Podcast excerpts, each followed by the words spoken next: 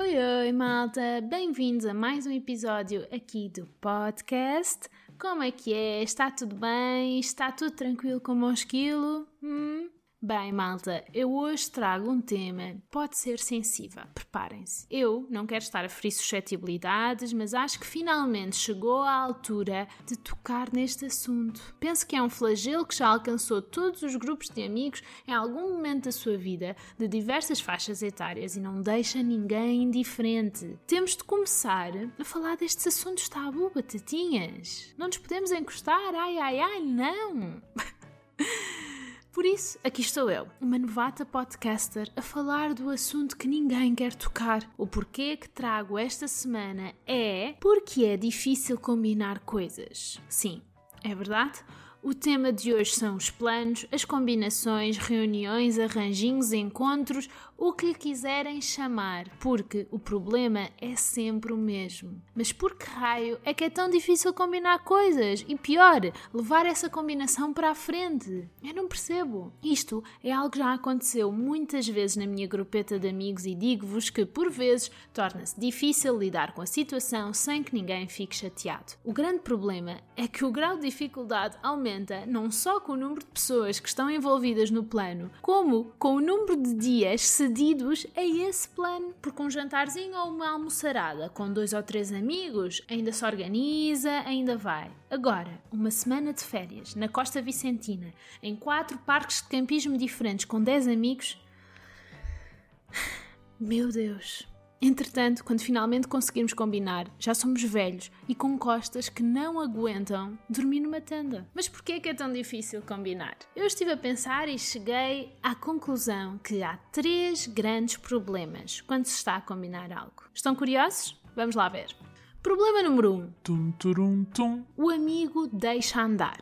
Sim, este é aquele amigo que se preocupa zero bola com os planos da viagem. Ele sabe que quer viajar e pronto. Mas com a sua atitude relaxada de Depois combina-se, ainda temos tempo. acaba por ser o último a dar a sua disponibilidade. O melhor é que, quando confrontado com o facto que pouco faz para a organização dos planos, ele responde calmamente. Eu sou responsável pela diversão. Problema número 2. Tan, taran, tan. O amigo controlador. Este é aquele amigo que se sente responsável pela organização de tudo, apesar de ninguém ter pedido. Normalmente é a pessoa que escreve no grupo do WhatsApp Malta, tive uma ideia brutal. e acaba por ser uma ideia normal. E ainda que se chega à frente com um temível calendário Google para toda a gente marcar a semana de férias que dá mais jeito. Este é o amigo que faz todo o tipo de contorcionismo para encaixar as datas de todos no sítio que toda a gente quer visitar e sempre ao melhor preço. O engraçado é que é também aquele que diz Para o ano não combino nada.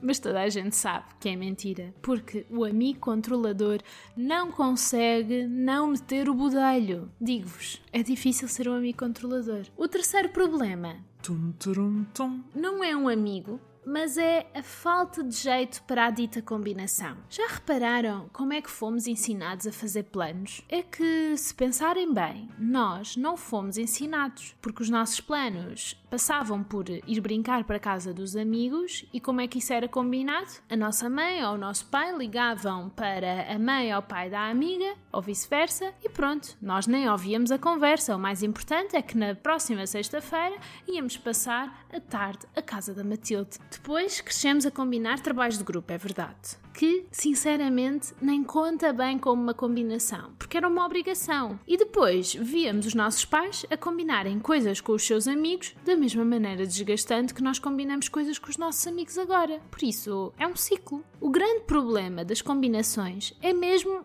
a falta de jeito para as fazer. Nunca estamos todos em sintonia, o que por vezes torna-se complicado. Mas então não era tão mais fácil se existissem regras de combinação? Pronto, para alguns jantares ainda existe a regra do Quem está, está. Quem não está, vem para a próxima. porque jantares há muitos, mas férias é uma memória que ninguém quer perder. Eu entendo que seja complicado fazer planos com toda a gente, principalmente depois da faculdade, quando cada um de nós já tem a sua vida, mas se houvesse regras já, tipo, pré-estabelecidas, era tudo mais facilitado. Agora, o assunto muda um pouco. Ainda dentro das combinações, mas com um twist. Quantas vezes, malta, foquem lá. Quantas vezes fazemos um plano rapidamente? Uma coisa simples, dizemos que sim a um café, um jantar de aniversário ou só para pôr a conversa em dia. E quando chega o momento, não nos apetece Nada. é tão péssimo. Já vos aconteceu alguma vez? Não digam que não, porque eu sei que é mentira. Eu admito totalmente que já me aconteceu algumas vezes e a sensação é horrível. Chega a ser um pequeno momento de bipolaridade. É que, por um lado, temos de ir porque já está combinado e é o plano, mas por outro, não apetece nada sair de casa. Quão mau é desmarcar? Será só preguiça de sair de casa a falar mais alto? Não sei. Mas Antes que comecem para aí a julgar todas as pessoas que iam desmarcar um plano assim, sem mais nem menos, saibam que existe uma fobia de fazer planos. É verdade, chama-se teleofobia.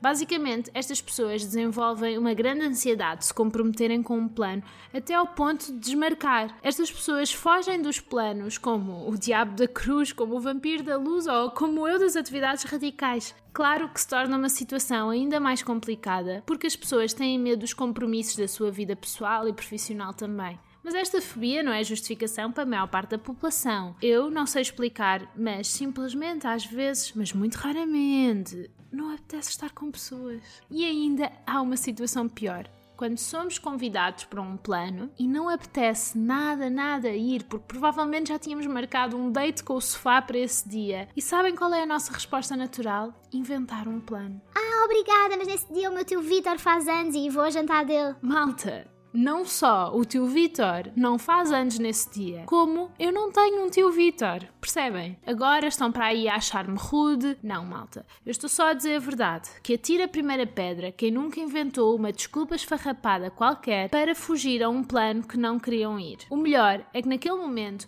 somos a pessoa mais criativa e social de sempre. Já repararam? Ah, pois tenho que tomar conta da minha prima. Ah, nesse dia vou arrancar os sisos. Acabei agora mesmo de saber que o Presidente da República vai jantar lá à casa. Ah, se tivermos a quantidade certa de confiança, toda a gente acredita. Ok.